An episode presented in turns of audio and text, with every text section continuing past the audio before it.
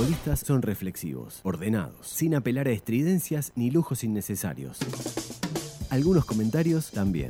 Por decir fútbol presenta el comentario justo de Santiago Díaz. Santiago Díaz. Qué difícil es explicar este partido, ¿no? Este 4 a 0 de Peñarol. Eh, porque la verdad que fue un partido eh, rarísimo, en donde el vencedor saca una diferencia muy, muy, muy clara en el marcador, que por ahí no saca en el desarrollo del juego. La verdad que Peñarol en el primer tiempo la pasó muy mal. Y el resultado de 2 a 0, que, mm, obtuvo en esa primera mitad, estuvo muy lejos de los merecimientos que, generó en el partido. Eh, el gol es, es todo eh, en este fútbol tan parejo que habitualmente se produce en la actualidad, en donde todo se define por detalles, bueno, la contundencia que hoy mostró Peñarol, yo creo que es la explicación de todo lo demás. Y después, obviamente, la contundencia que no mostró Deportivo Maldonado, que se perdió goles en el primer tiempo en un lapso de 15 o 20 minutos eh, durante esa primera etapa en que realmente lo pasó por arriba a Peñarol. Perdió dos o tres ocasiones realmente increíbles. Peñarol de arranque y nada más empezó ganando el partido con un gol de Gargano, un disparo de afuera del área para convertir el 1 a 0. Y además los goles de Peñarol tampoco son jugadas que vos digas eh, elaboradas, que demuestran, digamos, eh, la superioridad de Peñarol. Eh, atacando, generando espacios, aprovechando deficiencias adversarias, sino que son dos remates de afuera del área, bien ejecutados, y, bueno, y anda a buscarla adentro y a tomar Fanta con pelucita. Fue así, fue así. Porque en realidad, en esa primera etapa, el que manejó mejor la pelota, el que tuvo más este, ocasiones, el que, el que jugó realmente bien el partido, eh, fue Deportivo Maldonado. Esa es la verdad. Lo que le faltó fue definición. Y además tuvo a su frente un rival que le llegó dos veces. Y bueno. tuvo una gran capacidad por parte de Álvarez Martínez y por parte de Gargano de convertir goles que realmente no son fáciles de convertir, que son goles de, escaso porcentaje de éxito.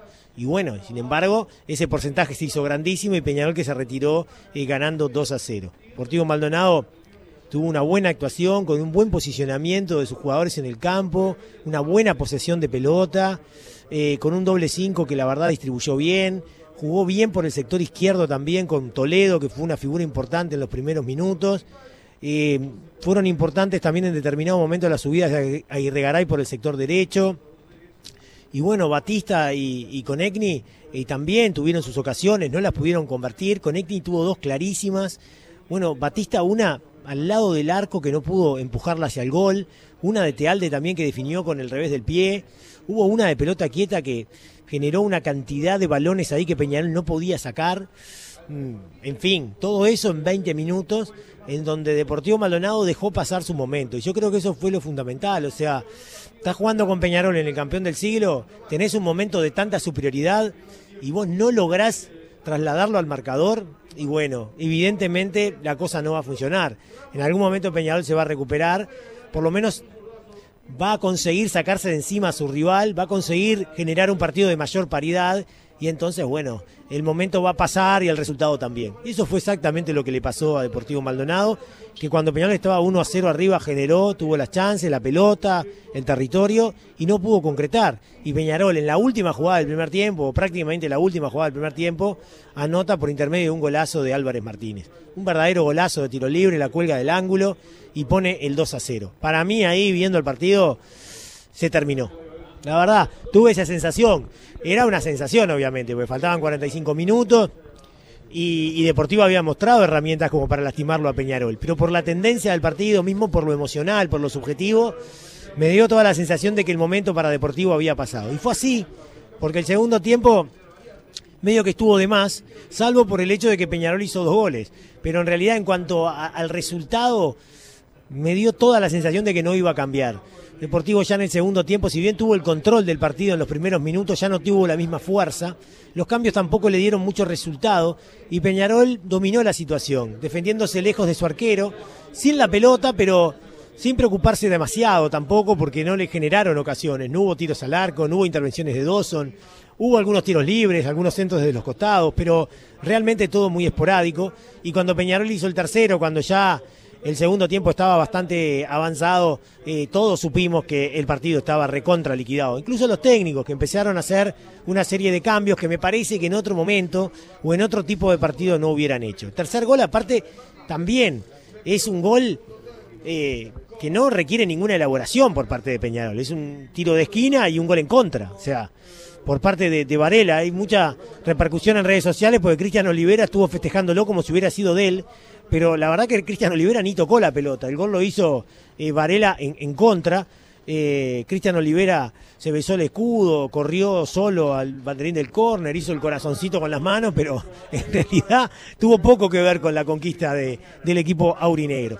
Pero más allá de esa anécdota, que suena divertida más que otra cosa, mm, el partido se liquidó totalmente a partir de, esa situación y bueno, mismo en la transmisión nos pusimos a hablar de lo que pasó en Chile, de la Copa América y todo lo demás, hasta que llegó en el último eh, tramo del partido un verdadero golazo de Álvarez Martínez, ¿no? Un remate desde el borde del área, controlando rápido, acomodándose rápido, él estaba de espaldas al arco, hace un controlcito allí, la pelota viva por aire y, logra después de, que pica eh, meterla contra el palo bien arriba y, bueno, generando la verdad un golazo espectacular que, que le dio cifras definitivas al partido con un 4 a 0 que reitero, para mí tiene poco que ver con lo que produjo Peñarol eh, que para mí al mismo tiempo es un castigo demasiado duro para Deportivo Maldonado, pero que en definitiva muestra lo que es el fútbol.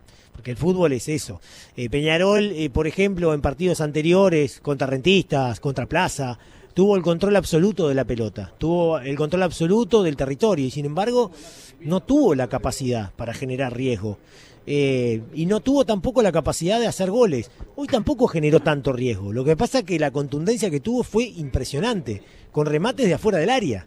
Los goles de Peñarol fueron tres afuera del área y otro en contra después de la salida de un córner. La verdad, eh, fueron eh, jugadas eh, espectaculares en algunos casos, genialidades y otras fortuitas, ¿no? como es el caso del gol en contra.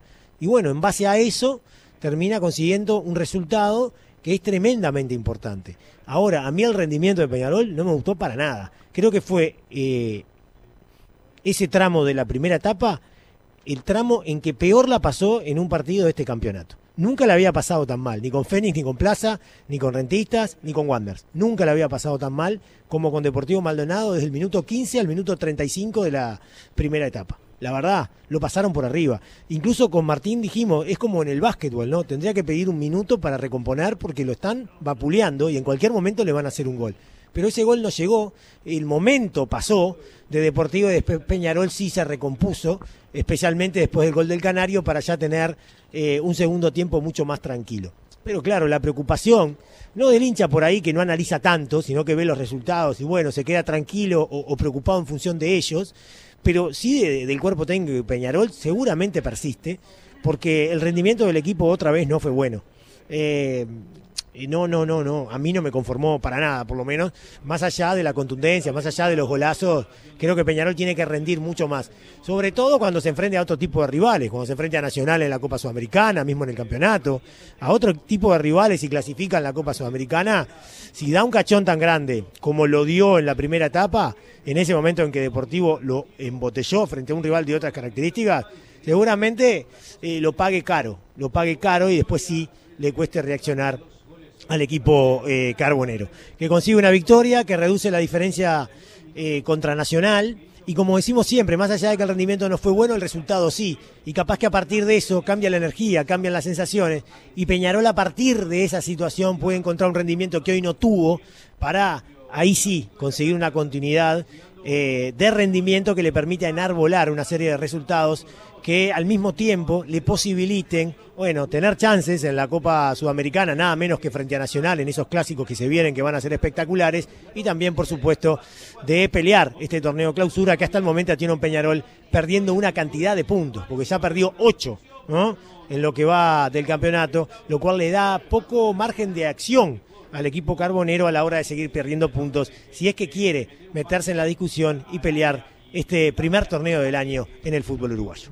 El fútbol se escucha distinto. Escucha distinto. Subí la radio. Para meter la pelota al fondo de la red, primero hay que llegar al área rival. La estrategia, el planteo y el análisis del juego lo trae Guzmán Montgomery. Deportivo Maldonado llegaba con 6 goles a favor en la previa de este partido, de 6 esperados, por lo que venía siendo muy efectivo en ataque, y con 5 goles en contra de 8 y medio que debería haber recibido. Por lo tanto, eh, venía rindiendo por encima de lo esperado en defensa y eh, casi a la par en ataque. Hoy eh, demostró lo contrario, hoy le convirtieron mucho, varios goles de baja probabilidad también, y en ataque no pudo convertir.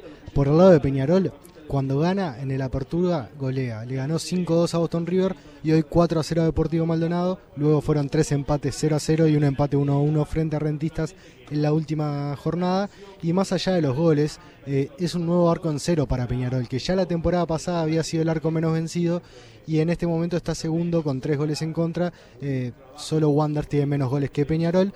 Además, eh, es el equipo que recibe menos remates por partido, casi unos 7, y es al que le generan menos situaciones de peligro, de peligro. En la previa de este partido le habían generado para convertirle tres goles y medio aproximadamente y le convirtieron tres goles. Después en ataque destacar lo de Agustín Álvarez Martínez, que llevaba con dos goles de uno con 38 esperados y si agregamos Sudamericana lleva con 10 goles convertidos de 5,23 esperados. Está en un terrible momento. Ahora llegó a 4 goles en apertura y a 12 en la temporada 2021 contando Sudamericana y Apertura frente a Plaza Colonia y a Wanderers no había tenido ninguna oportunidad de rematar. Agustín Álvarez Martínez contra Rentistas remató en cuatro oportunidades, ninguna fue al arco.